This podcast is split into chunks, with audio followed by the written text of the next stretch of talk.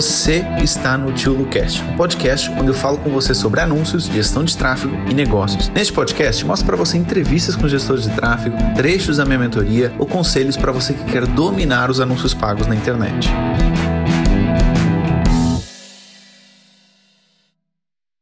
Pronto, já estás aqui ao vivo comigo. Eunice, eu sempre tenho que pensar se você é de Portugal do Brasil, porque é um nome, Eunice é um nome bem brasileiro. Tem alguma, alguma raiz aí brasileira na sua família ou nada, nada, nada, nada? Nada, nada. família nada. alentejana toda. Alentejo. Você é do Alentejo, em Portugal? Eu não, eu já nasci, eu já nasci em Lisboa, e estou em Lisboa, mas a família veio toda de lá. Onde é que é melhor para morar, Lisboa ou Alentejo? Escolha uma. Eu ah, não consigo.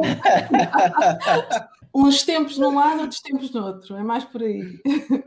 ok, legal. Bom, é como eu, Portugal e Brasil. Uns meses num, outros meses no outro. É que eu curto. Ó, oh, Eunice, aqui o bate-papo é bem descontraído, tá? É uma troca de ideias aí, como você já pode ver. Dizerem, tá, no chat que eu traduzo para vocês. Às vezes pode haver uma palavra, uma expressão ou outra. Mas enfim, fiquem à vontade, tá bom? Eunice, então me fala um pouquinho de você.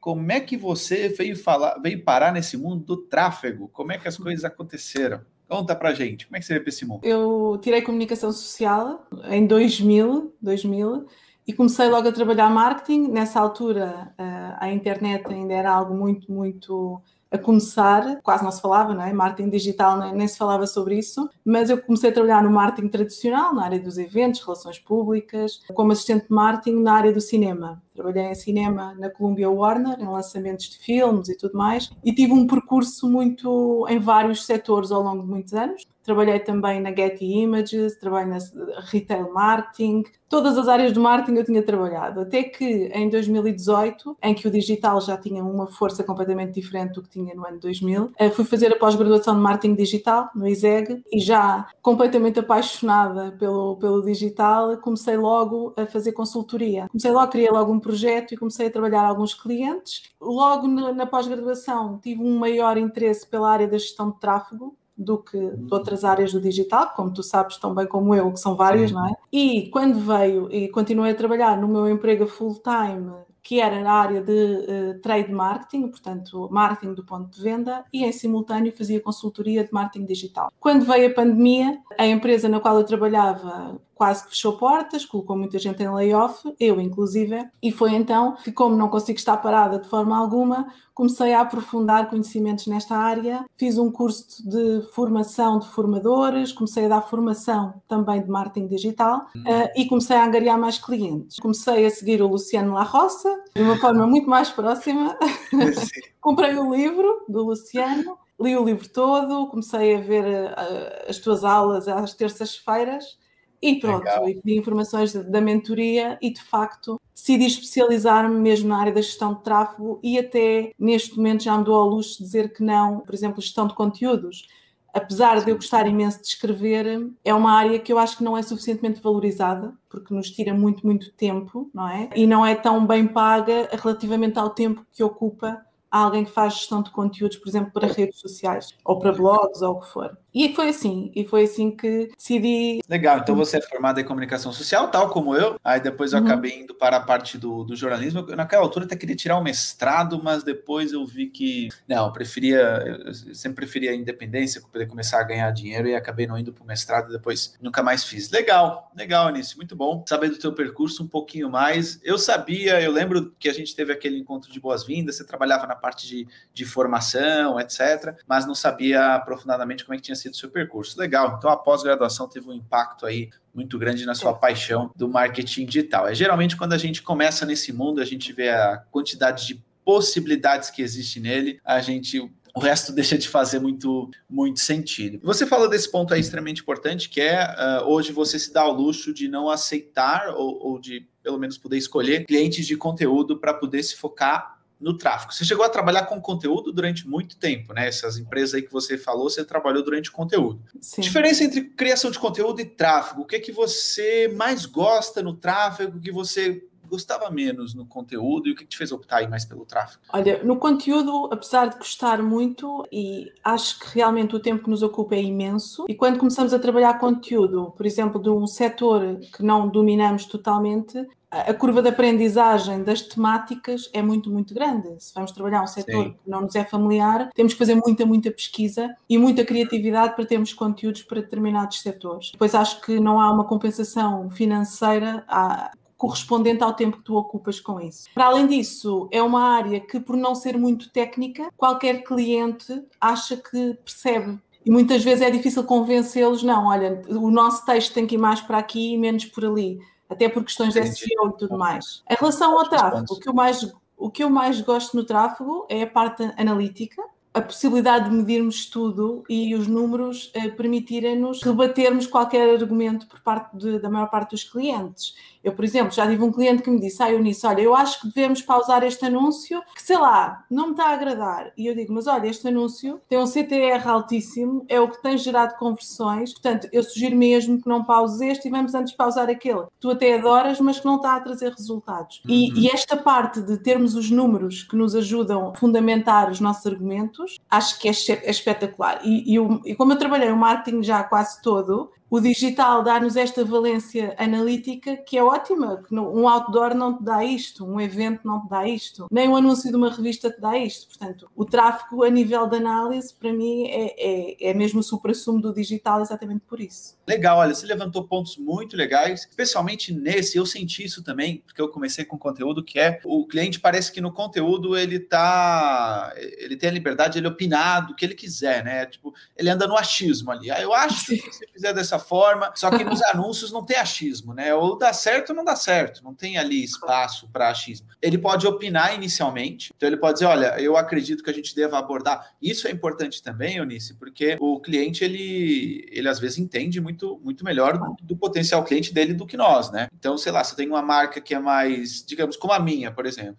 Eu não vou aceitar que alguém que faz anúncio para mim faça um anúncio todo colorido, porque não tem muito a ver comigo. Então, ah. também o cliente também tem, acaba tendo aí, mas não é tanto como no, no, no, conteúdo, sem dúvida. E você falou outra coisa muito legal, que eu também senti isso. Quando a gente começa com o cliente no conteúdo, a gente tem que dominar tipo, 100% a área dele para criar conteúdo. No tráfego, se você tiver uma ideia boa, você já consegue fazer o anúncio. Então, você não precisa Exato. entender detalhe do detalhe, do detalhe, do detalhe, do detalhe. Mas como é que você foi fazendo essa migração? Como é que você foi conseguindo os seus primeiros clientes de tráfego? Como é que aconteceu esse, esse fenômeno? Quando, ainda durante a pós-graduação, criei logo um site, decidi começar a fazer consultoria, mesmo sem me comunicar, né, nem de anúncios, nem de forma nenhuma, criei as minhas próprias redes sociais e as pessoas começaram a chegar até o passa-palavra. Depois do passa-palavra, vieram alguns clientes importantes, eu acho que isto é um ponto importante nesta área, que é, às vezes basta ter dois ou três bons clientes e quase Boa. não precisas procurar mais, porque vão recomendar. O que é facto é que neste momento, até pode parecer um bocado estranho, mas eu neste momento não estou a fazer publicidade nenhuma ao, ao meu projeto, porque de facto os clientes têm chegado muito por passa-palavra. Recebo telefonemas de pessoas que nem conheço, mas dizem, olha, uma aluna tua recomendou-me ou um cliente teu recomendou-me. Ainda hoje eu conversava isso com, com um familiar meu. De facto, o testemunho e a recomendação é do melhor que nós podemos ter, porque as pessoas, quando chegam até nós através de testemunho, já vêm quase que encantadas. Exatamente, já vêm compradas, né? Já vêm compradas. É muito diferente você se reunir com um cliente em que o amigo disse para ele que, olha, aquela pessoa é muito boa no tráfego, do que aquele Sim. cliente que você faz uma abordagem fria para ele. Mas é como tudo, né, Eunice? Se eu, se eu disser para você, como seu professor, dizer assim, olha, compre esse computador aqui que ele é o melhor claro. para você trabalhar com tráfego. Mais facilmente você vai comprar ele, né? Mas para isso é necessário fazer um bom trabalho também, né? Claro. Porque a gente não recomenda profissionais que, que não estão fazendo um bom trabalho. Sim, mas também consegui alguns clientes através de uma abordagem minha. Como é que eu comecei a fazer essas abordagens? Aí há uns meses senti necessidade de crescer e aumentar o número de clientes. Fui ao Instagram e comecei à procura de negócios com os quais eu me identificasse e que sentia que parecia-me que não faziam gestão, e fui pesquisar um bocadinho, parecia-me que não tinham gestor de tráfego, alguns enganei-me, eh, outros não, e simplesmente entrei em contato através do Direct, apresentei-me, disse o que fazia e se podíamos agendar uma, uma reunião por Zoom. E houve alguns clientes, aliás, muitos mais do que eu estava à espera, aceitaram logo, disseram, ah, boa, de facto, eu já há algum tempo que, que pensava em contratar um profissional para fazer a gestão. Olha que legal. E alguns clientes consegui assim e correu tão bem que os outros recomendaram eu neste momento já não faço isso, porque não faço, porque não, não tenho tempo neste momento sequer para angariar novos. Como é que eu comecei a migrar dos conteúdos para o tráfego?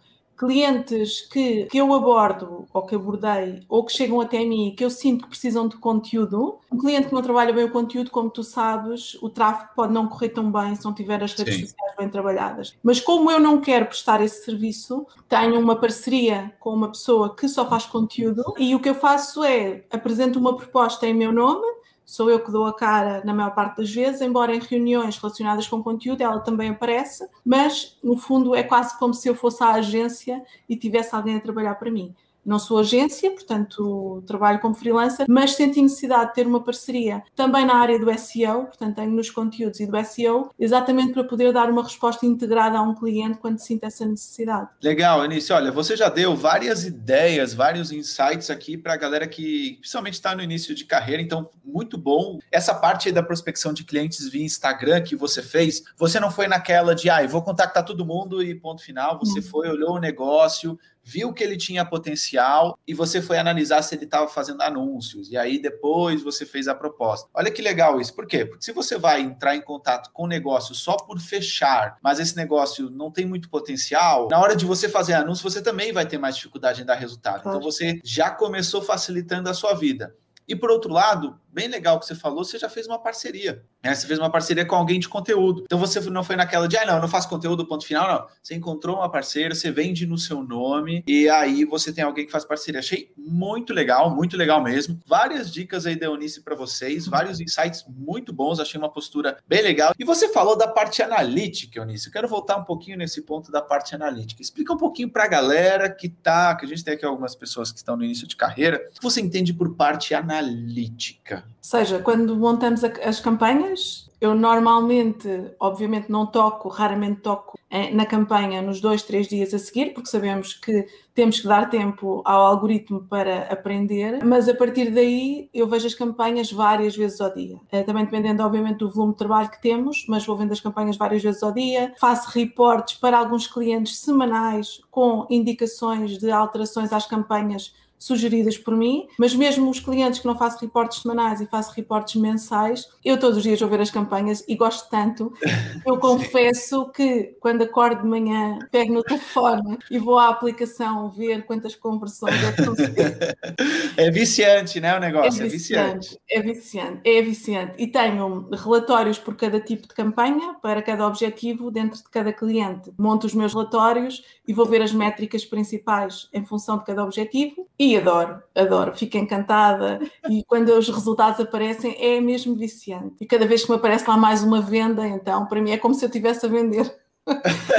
Porque a gente acaba sentindo o negócio do cliente, né? Sim. E é bom que a gente sinta, é bom que a gente sinta o negócio do cliente como nosso, né? Porque a gente é. se esforça para a gente conseguir. Porque, Eunice, isso tudo começa com a sua prospecção certa, porque você procurou bons negócios. Se você trabalha com um cliente que você não gosta, ou com um produto que você não acredita, essa emoção não acontece, né? Então, o fato de você fazer a prospecção certa ajuda muito nisso. Você já falou aí da parte analítica, o que, que você mais curte nessa vida de gestora de tráfego? O que é que eu mais gosto? Primeiro, a liberdade.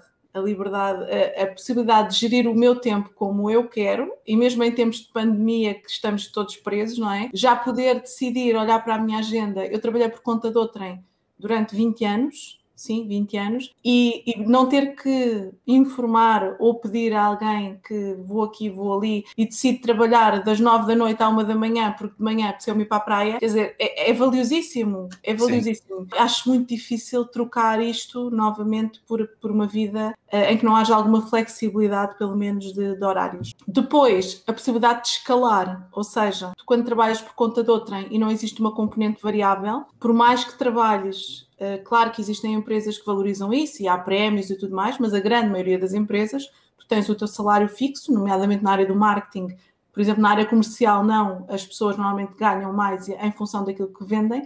Na área do marketing, pelo menos em Portugal, é uma componente fixa e ponto final. Por mais que tu trabalhes, ganhas sempre o mesmo, não é? Portanto, aqui não, aqui tu sabes que se angariares mais um cliente ou se angariares mais serviços dentro do mesmo cliente, há meses em que podes realmente fazer escalar o negócio e ir continuar a crescer. Para além disso, é extremamente gratificante, pelo menos para mim, ter começado há relativamente pouco tempo e neste momento já não fazer prospecção, haver recomendação Sim. suficiente para me permitir estar neste momento já a oferir um valor bastante considerável. Portanto, todos estes fatores juntos, aliados a, a, para mim o principal que é a liberdade de horários, sobretudo tendo duas filhas e podendo gerir tudo, é, é, é espetacular.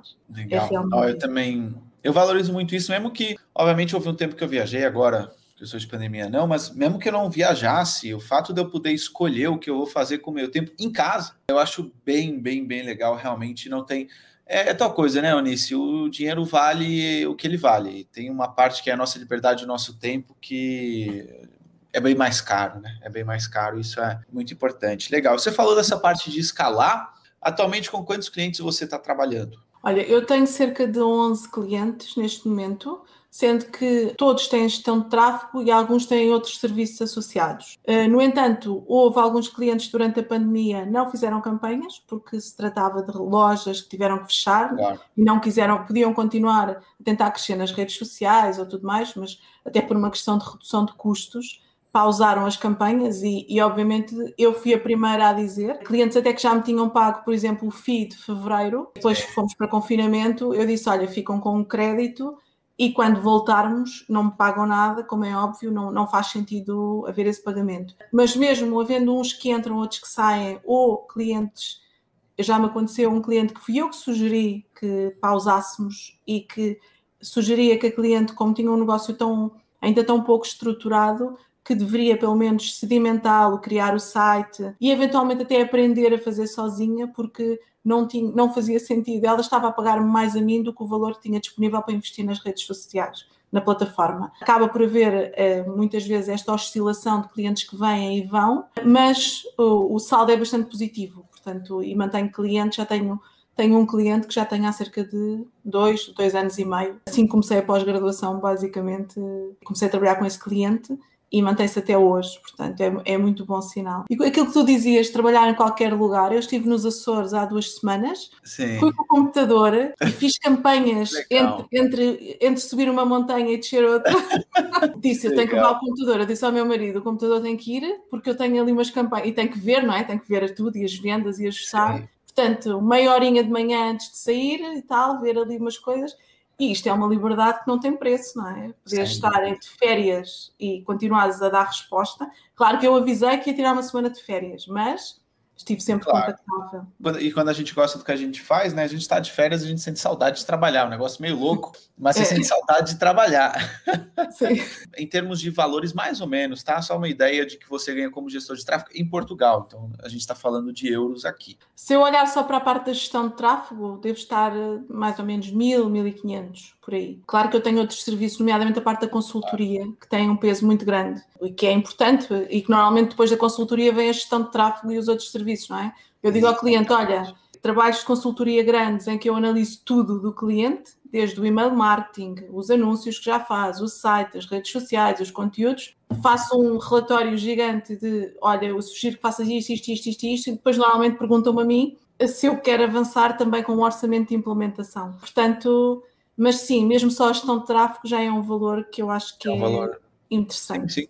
Sabendo que em Portugal o salário médio vai rondar aí. De, falam perto dos mil euros, mas depois tem um monte de imposto, etc. O salário médio certamente Sim. não é isso. Muito legal. Você fala um pouquinho mais da consultoria. Como é que você coloca a consultoria no meio da sua estratégia de gestão de tráfego? Que é algo que eu defendo muito, que eu acho que o gestor de tráfego, a partir do momento que ele tem alguma experiência, deve ter dentro do, do arsenal dele a parte da consultoria. Fala um pouquinho aí, porque eu acho que é um, é um tema bem legal. Olha, já me aconteceu alguns clientes chegarem até mim interessados só em gestão de tráfego e eu, de uma forma quase informal e sem cobrar um serviço de consultoria, faço-lhes uns esquemas em que digo: olha, o caminho tem que ser este, não pode ser só chegar ali e fazer anúncios. Tens de desenvolver esta parte de conteúdos, temos que alterar isto e isto no site para eu poder depois fazer campanhas com otimização de conversão. Tenho que falar com o teu programador, olha, este botão tem que dizer outra coisa. Esta parte mais informal de consultoria que me permite depois implementar com sucesso campanhas de gestão de tráfego. Depois, a parte formal da consultoria são clientes que chegam até mim e que de facto pretendem um serviço muito mais profundo uh, de consultoria, em que pode ser só consultoria de redes sociais ou só de email marketing ou o que for,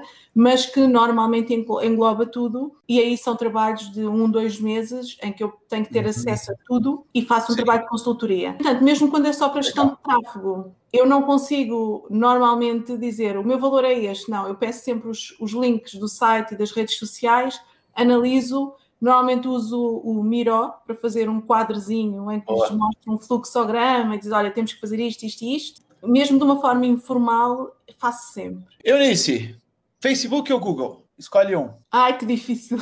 Escolhe um. Olha, eu costumo dizer que é o Facebook, mas o Facebook, Facebook às vezes faz-nos a vida tão difícil, com tantos bloqueios e tantos problemas, que depois às vezes pensa, pá, o Google não me faz isto. mas pronto, muito honestamente, Facebook. Que eu quando, aliás, quando fiz a pós-graduação pensei SEO ou anúncios, porque gosto muito de SEO, Sim. mas mas optei pelos anúncios e decidi especializar-me, porque eu acho que é um erro nós querermos saber fazer tudo. Acho que é um erro enorme porque se tentarmos ser, fazer tudo não fazemos nada bem. Portanto, decidi especializar-me no tráfego, embora eu goste muito de SEO. Já viajou para o Brasil? Não, infelizmente não. Não? não. Deixa eu ver aqui. Qual a principal dificuldade você teve no seu começo de anúncios? A principal dificuldade. Primeiro, conhecer muito bem a plataforma. Muito Sim. bem, porque mesmo com a pós-graduação, e tive uma, uma, uma cadeira era só de Facebook Ads, falámos muito da parte estratégica, mas o, o, saber fazer a parte técnica aprendi depois. Ao contrário de muitas pessoas que sabem clicar, mas não sabem a estratégia que tem que estar por trás, eu comecei ao contrário. A nível académico, percebi muito bem a parte estratégica, mas a parte da ferramenta em si, depois tive eu que aprofundar muito bem. Sei lá, a parte do pixel. O pixel, pixel a parte mais era, né? Sim, Sim, Acho que é para todo mundo. Como é que você acha que está o mindset dos empresários portugueses para a gestão de tráfego? Acho que ainda tem um caminho longo a percorrer. Acho que ainda veem a gestão de tráfego. Alguns, quando estão quase a falir, é que pensam que é a salvação. Exatamente. Nossa, e esse não, tipo de é fugir, né? É de fugir. fugir. Não, já aconteceu. A pessoa manda mensagem para mim e diz o seguinte: Luciano, estou sem vender, estou quase fechando portas. Essa é a minha última esperança. Eu digo, olha, então desculpa, não tem mais esperança. Porque não dá, porque assim, se a pessoa não está dando certo, não é só porque ela não faz anúncios. Porque assim, geralmente, a pessoa, mesmo que ela só crie conteúdo e ela tiver um. Ela vai vender uma coisa ou outra. Agora, se ela não vende nada, não é só porque não faz anúncio, né? Sim, concordo plenamente. E normalmente esses fujo. Exatamente, ele quer milagre. Outro dia disseram que eu parecia Jesus Cristo, mas milagre não faço mesmo. Então, Sim, também, e essa questão também, quando te contratam e acham que a gestão de tráfego vai resolver todos os problemas do, do negócio. E não Sim. vai não vai. Nós não somos milagreiros e é importante perceber. E outra coisa é esperarem que assim que pôs um, uma campanha no ar, de repente as vendas vão subir como se não houvesse amanhã. Sim. Não funciona assim. Não, é, é preciso tempo e aprendizagem. Sem dúvida. Como é que você faz a abordagem para clientes em Portugal, visto que eles são um pouco mais fechados comparativamente aí aos brasileiros? Ou você não tem essa dificuldade porque por conta das recomendações eles já chegam de mente aberta para investir? Não, mesmo, mesmo aqueles que eu fiz prospeção, convidei para uma reunião Zoom, eu acho que falarmos, eh, não pode ser cara a cara presencialmente, mas pode ser online, faz toda a diferença de enviarmos, por exemplo, um PDF com a apresentação do, do nosso projeto ou do nosso trabalho. O facto de falarmos e de explicarmos e darmos exemplos outros negócios e mostrarmos alguma abertura e frontalidade, acho que ajuda. Não concordo nada que enviamos, como eu, quando estava a trabalhar em marketing noutras empresas, recebia apresentações PDFs e PowerPoints e vídeos e, e, achavam que esse era o passo inicial e só depois vinha a reunião. Eu não passei por esse passo, eu convidei logo para a reunião. Exatamente, eu acho isso ótimo. Convida para a reunião e na reunião ou depois da reunião apresenta a proposta. Sim. Porque senão a pessoa vai se basear aqui no seu preço. Ah, o mais barato aqui, ou o PDF mais apresentável, eu vou e fecho. Exatamente. Isso, sem dúvida. Sem dúvida alguma. Eunice, olha, eu ficaria três horas aqui com você batendo um papo, porque você deu vários Sim. insights, várias ideias bem legais, foi muito divertido. Eunice, olha, foi Obrigada. muito bom te conhecer um pouquinho mais sobre você. Eunice, Obrigada. olha, muito bom. Eunice, olha, muito, muito, muito obrigado, tá bom? Um beijo. Muito obrigado por ter assistido esse podcast até o final. E se você gostou dele, compartilha com algum amigo, com alguma amiga que quer aprender mais sobre anúncios ou que quer ser gestor de tráfego. E lembre-se, se inscreva aqui no canal para você ser avisado de novos episódios do podcast. E lembrando também que nós temos uma aula toda terça-feira no meu YouTube para você aprender mais sobre anúncios. Então vai lá, dá um pulinho no meu YouTube, fica atento também para as aulas ao vivo que nós temos uma vez por semana. E se você quiser aprofundar os seus conhecimentos, entre na minha mentoria, porque ela vai te ajudar bastante, tá bom? Um abraço e até ao próximo podcast.